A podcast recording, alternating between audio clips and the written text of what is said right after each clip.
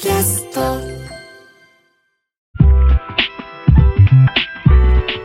お前の曲はパクリで俺のはレクイエム。ちょっと年明け以降ずっと聴いているなめだるまの曲の冒頭。これなめだるまとバッドホップの対立とかうんぬんを抜きにしてねちょっと曲としての出来がいいっていうので、まあ、ずっと繰り返し聴いているんですけどこの歌詞の中にパクリをねサンプリング文化と一緒にするなっていうくだりがあるんですよ。ヒット曲誰がパクリそれ歌いピッとする。それがサンプリング文化だとしたらゾッとする。まあ、最近ねトレパク問題とか AI によるイラストとかキャラクターの自動生成。あとポケモンのパロディとしてねこれパルワールド。これまたよくできていてねあの動画見ちゃうんですけどあと音楽でもサンプリングされたって怒っている人といや金払ってビートメーカーに作ってもらったビートで曲作ったんですが何かみたいな噛み合わない喧嘩が Twitter で話題になったりパクリとかね模倣とかをめぐる話ってまあやたらよく目にするんですよ。でサンプリングとパクリは別物ってまあこれ言ってることはねよくわかるんですけどそれほど明確な違いかっていうと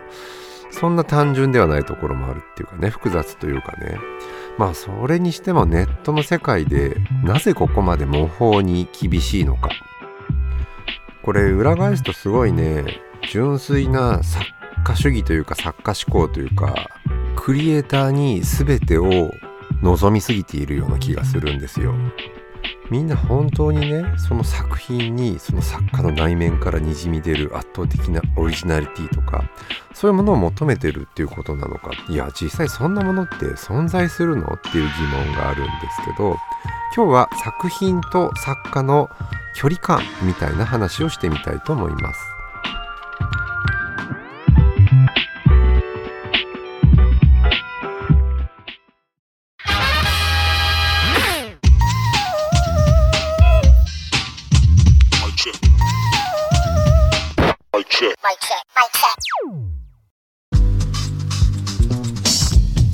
イター編集者の早水健郎です。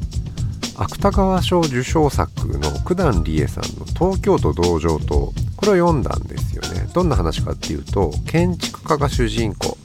彼女、えー、女性の建築家なんですけど彼女が担当した刑務所が新宿に立っている。でその隣にはねザハが作った国立競技場が立っているっていう設定なんですよ。つまり実際には白紙撤回してザハの建築ってアンビルド建てられなかったんですけど歴史改変というかねそのザハの国立が実際にできている近未来の日本、えー、舞台は主に2030年。でこの刑務所はねタワーなんですよね。なぜか。あのザハの国立競技場って予想図皆さん見たことあると思うんですけどある建築家がこれを女性器にしか見えないっていう風に批判したんですよね。じゃあその隣には男性の象徴を作ってやろうっていうような話、えー、ですで作中にね社会学者が登場しますでこの社会学者の本がベストセラーになるんだけどいわゆる犯罪者とか受刑者っていうのはソーシャルインクルーシブの対象であってあの社会がそれをね非難したり差別してはいけないんだっていう内容なんですよね。でこの本の主張が広まって犯罪者っていう言葉とか刑務所っていう言葉をなるべく差別的だから使うのやめましょう。でそれが支持されて刑務所の名前も東京シンパシータワーというふうになる。まあ社会をアップデートするみたいなね言い方ってそうですけどなぜカタカナになるんだっていうね、もともとある言葉を人はオミットしがちである。いや、オミットっていうのもちょっとすぐカタカナを使ってしまうんですけど、まあ言葉がね、人を実は分断しているっていう、これバベルの塔を思い出すんですよね。それまで同じ言語を使っていた人類は神に挑戦するバベルの塔を建てたばっかりに神の怒りを買ってみんな別々の言葉を話すようになってしまう創世紀のバベルの塔の話そういうね塔って象徴なんですよねで九段理恵さんこの芥川賞の受賞のメッセージの中でチャット GPT AI の会話型チャット小説全体の約5%をそれに頼っているってことを言ってたじゃないですか。先日テレビで彼女が登場して実際にねその AI チャットを使って刑務所って言葉をね言い換えるとしたらどういう案があるかみたいな質問をしているっていうねこれ実際に映像を回してやってたんですけど答えで出てきたのはセカンドチャンスセンターだったかな？とかソーシャルリカバリーセンターとかっていうまあいかにも意識高い系のテレビのコメンテーターとかがこれからはちょっとこういう言葉にした方がいいんですよねみたいな嫌な感じで言いそうな言葉。つまりチャット型の AI が言葉を新しく生み出して人を分断させようとしているっていうね見立てができるいわゆる SF 映画とか SF 小説で人に反旗を翻すロボットとか人工知能ってもう古典的なテーマなんですけどそのリアルな最新型が意識高い言葉で社会の分断を図るチャット GPT っていうねこの見立てなかなか面白いですよね。Radio, your station for news. No banana, I ain't a primate. で小説に話を戻すとこのね主人公の建築家は東京シンパシータワーっていう名称とかそういう人をねインクルーシブするんだみたいなコンセプトに関して疑問を持っているというかねはっきり気に食わないんですよ。ただ建築のコンペの要件って名称とかコンセプトっていうのはもう決まっている。でその中でその要件の中で作品を作ってプレゼンしそして実際に彼女の案が通って建築物が建ってしまう。でこの東京シンパシータワーっていうネーミングも彼女のものではないし彼女が考えたコンセプトっていうのは一部でしかないんだけど世間は当然誤解するわけですよ。まあありそうな話というかそういうね都心部に刑務所を作るとか犯罪者への偏見良くないよっていう意見を強くしすぎる。それ反発が起こるだろうなっていう。実際にこの小説の中では反発が起きてこの女性建築家っていうのはもう建築の世界からパージされてしまう。社会からパージされてしまうっていう話です。まあ、パージっていうのもカタカナ語ですぐにねそういう言葉になってしまうんですけどコンセプトとか。まあそれはさておくとして作品と作者の意図は別でこれをね概念として言い出したのはロラン・バルトで作者の死っていう言葉を彼は提示している。でこれ文芸作品のことをテクストって呼び方することありますけどいわゆるね作品って作者の創作物である以前に、まあ、現在過去の文化からの引用からなる多元的な織物であるとみなすことができるこれがね作者の死っていう言葉の意味つまり一旦作者の意図を切り離した上で作品をちゃんと読み込んでみる。そこにまあ登場する出来事とかものとか実際に引用とか影響元とかそういうものが作品を作り上げていくわけですけどまあ作品と作者は別物ですよとまでは言わないんだけど一旦切り離すことで違う解釈ができるよねっていうで、これは建築だと分かりやすいですよね。造形物にはコンセプトがある。で、これは建築家がその言葉を編んでいる場合が多いんですけど、もともとそこには発注元の意図があったり、社会的にそれがコンペを勝ち抜いているっていう審査員なんかの要求に応えているところもあるので100%建築家のメッセージかっていうとせいぜい10%とか20%なんじゃないのみたいなことってまあ考えれば分かりますよね。であらゆる分野の作品ってそういう側面がある。必ずしも著者作者のメッセージ通りで物事ってできているわけではないしそれが集団制作物になってまあ大きいね制作委員会なんかになるとまあそれがすごいばらけていくっていうのは当たり前。その中で逆に、まあ、作家主義誰か一人の名前が表に出てくるとこの人が全部考えている。でむしろそうであってほしいみたいなことがまあ作家至上主義の現代のニーズなのかなっていう。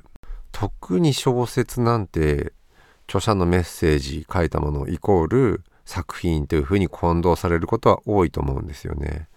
ただ作者の死って現代ではとてもね忘れ去られた存在概念になりつつあるのかなっていう気がするんですが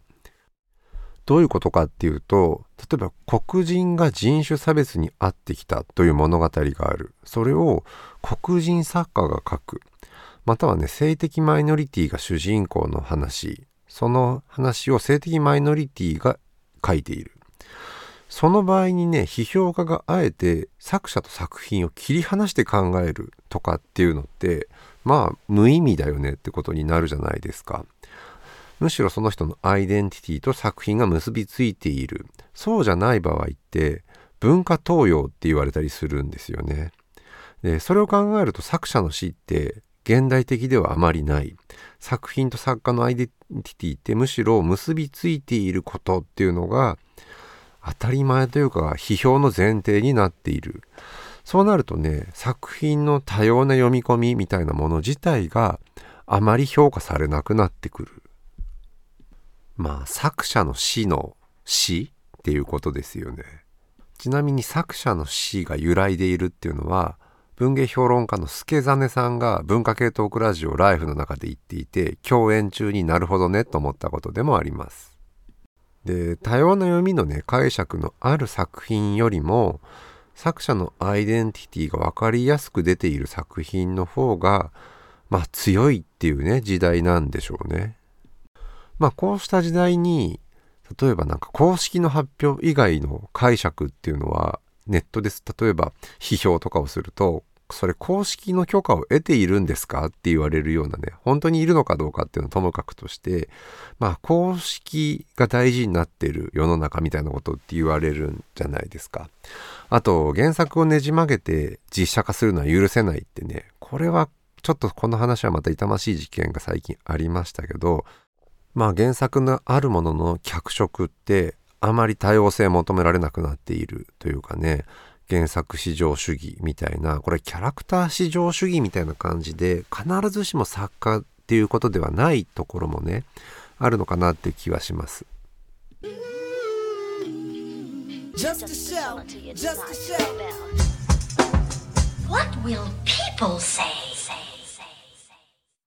いや今回はねなめだるまの話から始めているんですけど「お前の曲はパクリで俺のはレクイエム」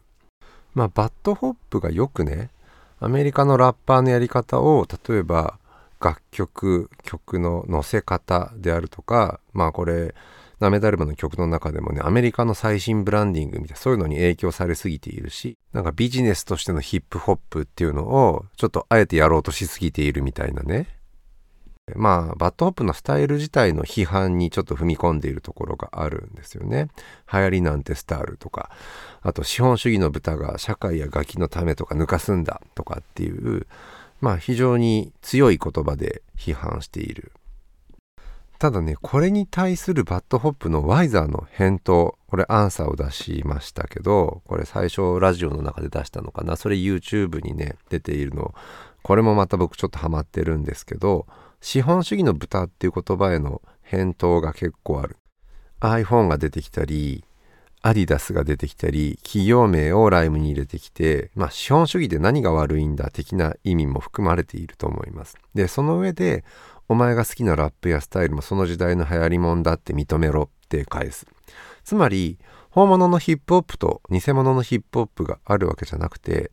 常にどれもその時点での流行でそれが積み重なって歴史になっているんだってことをアンサーで返している。自分たちはまあ10年前とは全然違うヒップホップの市場を作って新しい世代なんかもフックアップして前より全然いいだろうっていうずっとこういう歴史だったんだよってことも含めてアンサーしている。いやこれ本当面白いんですけど PV のね中 PV を使ってお互いにディスとアンサーを繰り広げているのも最高でそのなめだるまのバダサイ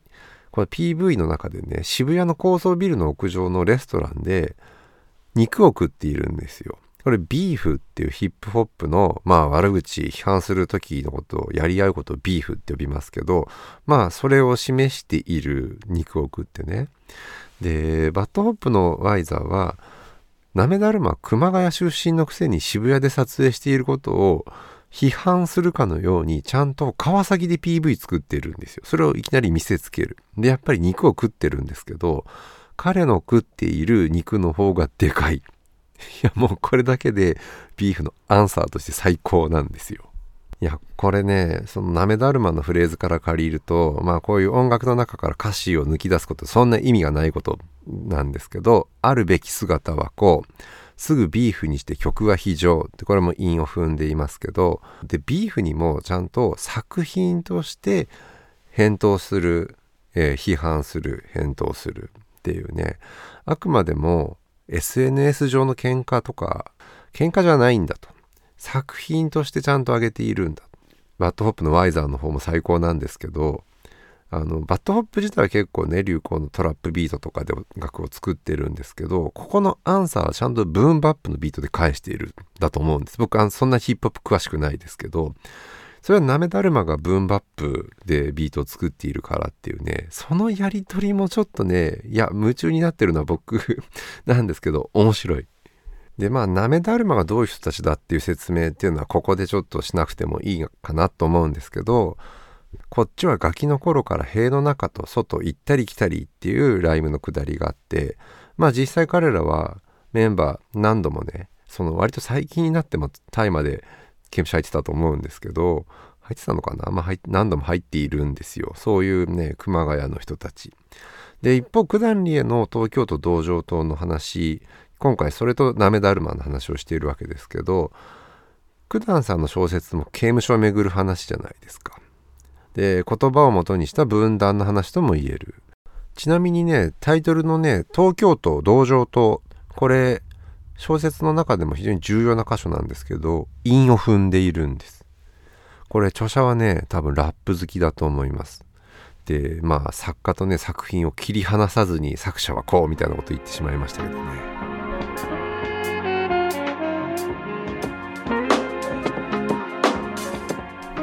作者と作品をね切り離して考えるっていうのは小説であるとか建築であるとか音楽であるとかだけの話では実はないと思うんですよね。批評とかノンフィクションだって同じ。著者ってね文献あの元になる文献であるとか時代状況に書かされているところもある。これは建築家と同じで依頼主がいて編集者の意見なんかがありながら今こういうモードで自分は自分の思想を文章にしているんだではなくてある時点での意見でもあるしこれを主張することっていうのがまあ著者の思い半分こういうふうに書いたブランディングじゃないですけどまあここの主張が必要だっていうものを取り入れていくみたいな話100の主張を100で出しているわけではないんですよ。でもちろんね自分が世に問うた発した作品には内容に責任を持たなきゃいけない。それは確かなことなんだけどその本が書かれたね文脈例えば参考文献って必ず載ってますけど引用した箇所だけのその補足のためだけではなくてこういうものを書かれてこういう議論が行われている。その中でこの本の記述っていうのはされているよっていうことの説明でもあるんですよね。なので必ずしも100それを作者の意見として全責任を負わせるそういう性質のものではないのかなっていう気がします。まあ作品ってね小説と評論は違うしノンフィクションまた違うしラップのビーフっていうのも違うんですけど抽象化させた部分って必ずあるんですよ作品って言われるものの中には。でそれを文字通り受け止めていい部分と文字通り受け止めるべきではない部分っていうののバランスみたいなものが読み手書き手で共有できるっていうのが理想なんですけどまあ作者と作品を切り離して考えるっていうのは現代が一番苦手なものになっているなっていう気がします。まあなんか一部だけを切り刻んでねその人の全部のメッセージだと思うのは作家主義が強すぎるぞっていう誰も幸せにしないよねっていうような話でやばい。エンディングテーマが終わっている。あのー、今までね僕ねヒップホップ好きなんですけど日本語ラップってほぼ通過してなくて今更ねハマっていて全部言葉が日本語ですっと入ってくるってこんなすごいことないなと思って今更かよ。ライターの早水健郎でした。ボンジュール三輪明宏です。ポッドキャスト番組三輪明宏のバラ色の人生。配信は毎週日曜日と水曜日です。忘れないでね。忘れないでね。でんでん。